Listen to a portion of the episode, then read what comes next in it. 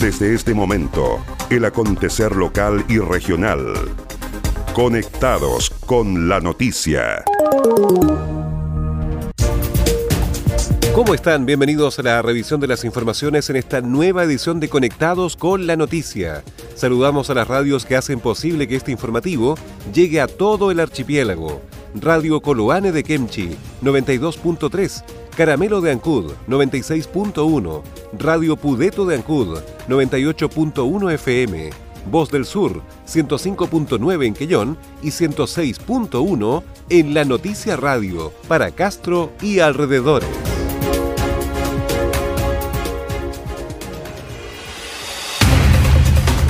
Las noticias también se leen en www.enlanoticia.cl.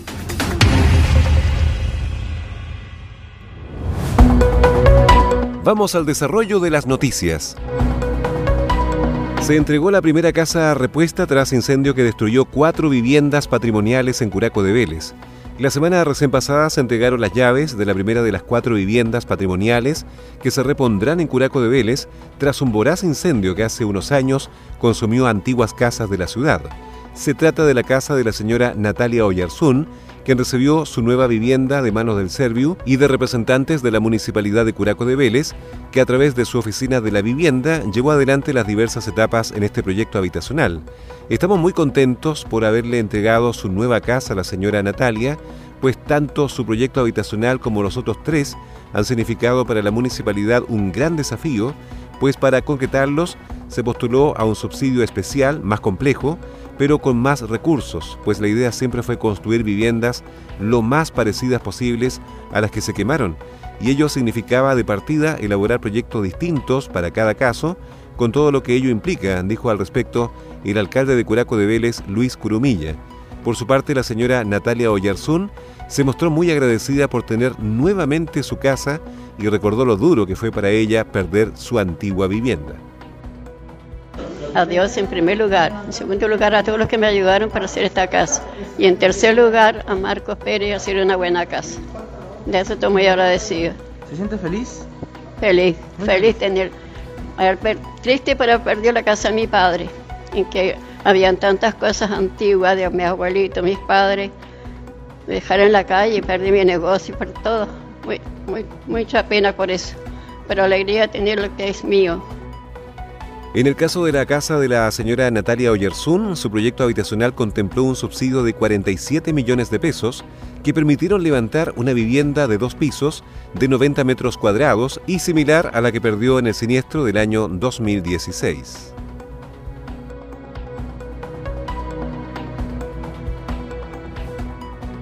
FOSIS y Fiscalía Regional firmaron convenio para apoyar a mujeres cuyos emprendimientos se han visto afectados en la pandemia.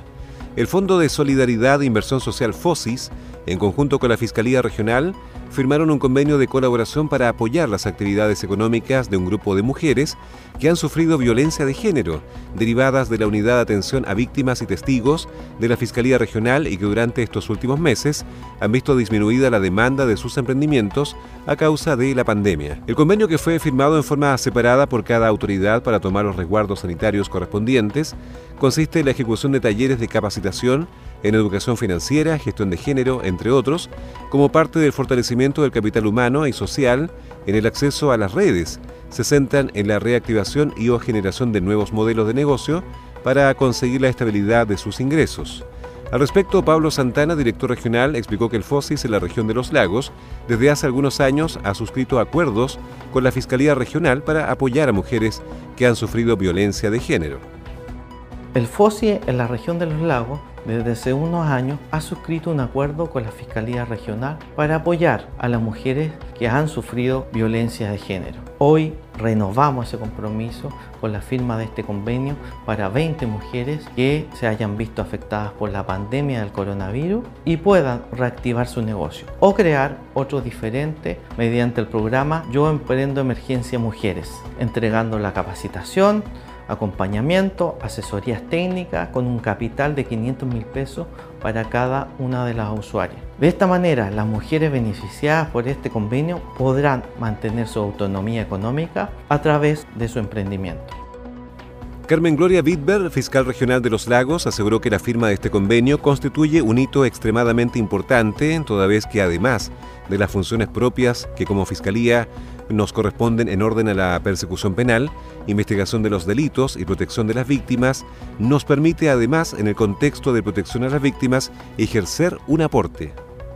Para nosotros como Fiscalía Regional de los Lagos, la firma de este convenio con FOSIS constituye un hito extremadamente importante, toda vez que, además de las funciones propias que como Fiscalía nos corresponden en orden a la persecución penal, investigación de los delitos y protección de las víctimas, nos permite, en el contexto de protección a las víctimas, ayudar a un número importante de víctimas a salir adelante el programa en convenio con la Fiscalía tiene como objetivo la capacitación de mujeres para que puedan generar ingresos, disminuyendo las brechas y la dependencia económica, y de esta manera tener la capacidad de generar y mantener un emprendimiento en rubros tales como corte y confección, fitocosmética, alimentación, artesanía, entelar, reciclaje, entre otros.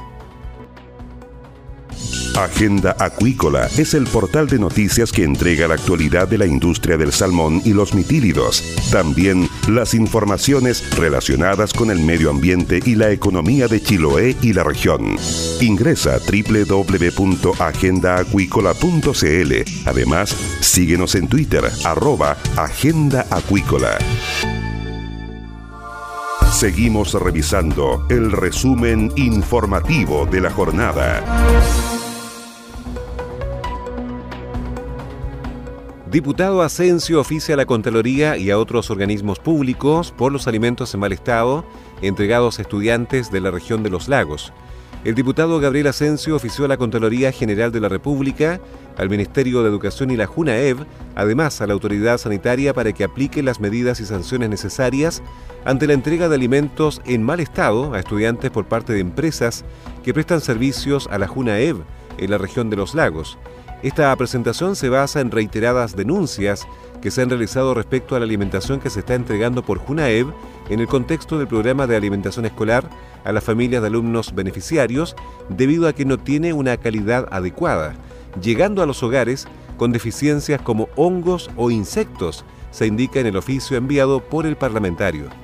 No es posible dejar pasar lo que está haciendo la empresa que a nombre de los Junaev entrega alimentos a los niños, en, no solamente en Ancún, la verdad es que hay, hoy día hay, problemas en varias partes de la región. No es posible hacerlo y por lo tanto en nuestra obligación fiscalizadora estamos eh, enviando los, eh, los antecedentes a la Contraloría General de la República, al Ministerio de Educación y a la Junaev directamente con el objeto de que tomen las medidas necesarias y apliquen eh, las sanciones que correspondan.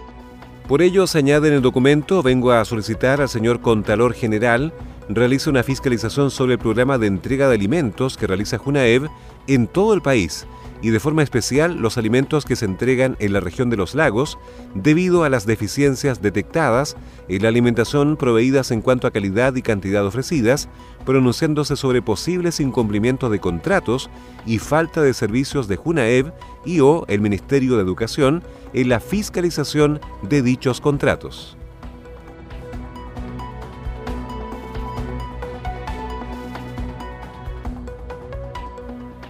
Dalcahue denuncia a Fiscalía la entrega de alimentos en mal estado por las Dalias, contratista de Junaev. La municipalidad de Dalcahue denunció al Ministerio Público y pidió investigar posibles delitos que ponen en peligro la salud de las personas en la entrega de alimentos en mal estado por parte de la empresa Las Dalias Alimentación, contratista de Junaev en la región de los lagos. Como los niños producto de la pandemia de COVID no están asistiendo al colegio o a clases presenciales, la alimentación escolar ha sido reemplazada por raciones que deben ser provistas por las Dalias para ser puestas a disposición de los padres y apoderados de los estudiantes. Así, la semana pasada se entregó alimentación a los padres y apoderados de las comunas de Chiloé. Sin embargo, se ha denunciado el mal olor de la leche y que las legumbres presentaban descomposición, incluso con larvas y gusanos. No aceptaremos que en medio de la crisis creada por el COVID-19, cuando Junaev paga miles de millones a sus contratistas, las Dalias ponga en riesgo la salud de nuestros alumnos y de sus familias, manifestó el alcalde Juan Igerra. Ingresamos una denuncia a Fiscalía para que investigue y sancione a los responsables de la entrega de alimentos en mal estado por parte de la empresa Las Dalias. En nuestra opinión, es un delito poner en peligro la salud de nuestros alumnos y su familia. Eso no lo permitiremos. Me parece inaceptable que una vez más un proveedor contratado por la JUNAEP entregue productos vencidos o en mal estado. Creo que no están los tiempos para ello. Aquí hay responsabilidades. Junaev, región de los lagos, solicitó no consumir garbanzos marca El Mulato y leche marca Riquito. Las legumbres El Mulato son procesadas y envasadas por Expro Legumbres, empresa localizada en las Higuerillas 100, Rosario de la Frontera, en Salta, Argentina, por lo que se pidió investigar su importación a nuestro país. Leche Riquito es distribuida por Alimentos del Pedregal con domicilio en Santiago.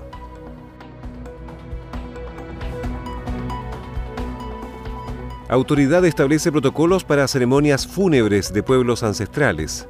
Atendiendo a la solicitud de comunidades indígenas de la región de los lagos y respondiendo a oficio de CONADI y del Instituto Nacional de Derechos Humanos, la Sereme de Salud Scarlett Mold publicó la resolución 13.385 que establece criterios para ceremonias fúnebres de los pueblos originarios. Según explicó, esta resolución surge luego de que las comunidades indígenas, representadas por el huerquén Bernardo Rumián, presentaran su inquietud a la autoridad al considerar que el protocolo para funerales vigente no se ajustaba a la realidad de los pueblos originarios. En ese sentido, se logró un acuerdo que permite realizar sus ceremonias fúnebres respetando las tradiciones, pero manteniendo las medidas sanitarias requeridas para evitar contagios por COVID-19. En ese sentido, Molt explicó que la normativa indica que en caso de fallecimiento de autoridades ancestrales del pueblo mapuche huilliche, se podrá autorizar especialmente la realización de ceremonias respetando el derecho consuetudinario de los pueblos originarios y asimismo en el caso de funerales y velatorios de personas pertenecientes al pueblo mapuche huilliche que residan en sectores urbanos, será necesario contar con una autorización especial para acogerse a estas adecuaciones, considerando especialmente los antecedentes entregados por el grupo familiar. Respecto a funerales en zonas rurales de la región, la resolución dictamina que los velatorios deberán efectuarse exclusivamente en lugares habilitados para ello, pudiendo efectuarse en sedes sociales o recintos municipales y solo en caso que no exista dicho recinto se autoriza especialmente velar a las personas en sus hogares, debiendo mantener los concurrentes la distancia social adecuada de un metro y uso de mascarilla obligatorio. Asimismo, la familia deberá mantener el aseo, desinfección y ventilación de los espacios donde se realiza el velatorio y una vez terminada la ceremonia deberá realizarse un aseo terminal de los espacios cerrados donde existió mayor flujo de personas. Además, se solicitará a la familia disponer de un espacio exclusivo para la alimentación de los asistentes, instando en todo momento al distanciamiento social y evitando compartir utensilios. Cabe destacar que al velatorio solo podrán concurrir familiares o personas cercanas al difunto y especialmente quien esté a cargo de la ceremonia deberá informar, en forma previa, la realización del velatorio a la autoridad sanitaria. Bajo este punto de vista, nosotros establecimos contacto con representantes de distintos pueblos originarios de la región de los lagos, porque ellos también nos entregaron y también a través de organismos como CONADI se entregaron los alineamientos que ellos tienen a la hora de hacer un, una ceremonia de funeral. Obviamente, eh, lo que ellos han hecho en forma permanente para nosotros no cumple, más que no cumple, es un riesgo de acuerdo al escenario epidemiológico. Por lo tanto, pudimos llegar a, establecer un punto medio donde haya cumplimiento de normativa sanitaria y también reconocimiento de sus eh, prácticas y, sus eventos, ¿no es cierto?, que tienen como base de su territorialidad y de su pertenencia de pueblo originario. Y eso es lo que se estableció por el contexto de la pandemia. Ellos también hicieron un, esfuerzo enorme para, para, aceptar, por ejemplo, que un funeral no fuera en, una casa, sino que, que sea una sede social, que se cumplan ciertos protocolos. Y respecto a la duración de las ceremonias y entendiendo las distancias geográficas propias de la zona, se estableció que para el caso de fallecimiento de una persona por causas distintas a COVID-19, se autoriza velatorio de una noche y posterior funeral. Para el caso de fallecimiento de una persona por causa de COVID-19 o sospecha del mismo, se autoriza que el velatorio y funeral tenga una duración máxima de dos horas, considerando la realización de ceremonias en su hogar, en espacios al aire libre, con la asistencia solo de familias directas, no superando las 20 personas, y tomando las medidas de prevención y resguardos indicados por la autoridad. Un punto a señalar es que la distinción se efectúa no por la posibilidad de contagio con el cuerpo del fallecido, sino por la mayor posibilidad que existan personas que se encuentren enfermas sin saberlo y puedan contagiar a los concurrentes. Estás en sintonía del espacio informativo líder de la provincia. Entérate de lo que pasa en Chiloé y la región ingresando a www.enlanoticia.cl. Más conectados y en todo momento. Más 56 9 62 63 92 03. Tu opinión nos importa. Y estas fueron las principales noticias de la jornada. Siga muy atento a nuestra programación y nos reencontramos en otra edición de Conectados con la Noticia. Recuerde que llegamos a ustedes gracias a radios Coloane de Kemchi 92.3, Caramelo de Ancud 96.1, Radio Pudeto de Ancud 98.1 FM, Voz del Sur 105.9 en Quellón y 106.1 FM en La Noticia Radio, en Castro y alrededores, a través de la primera red provincial de noticias.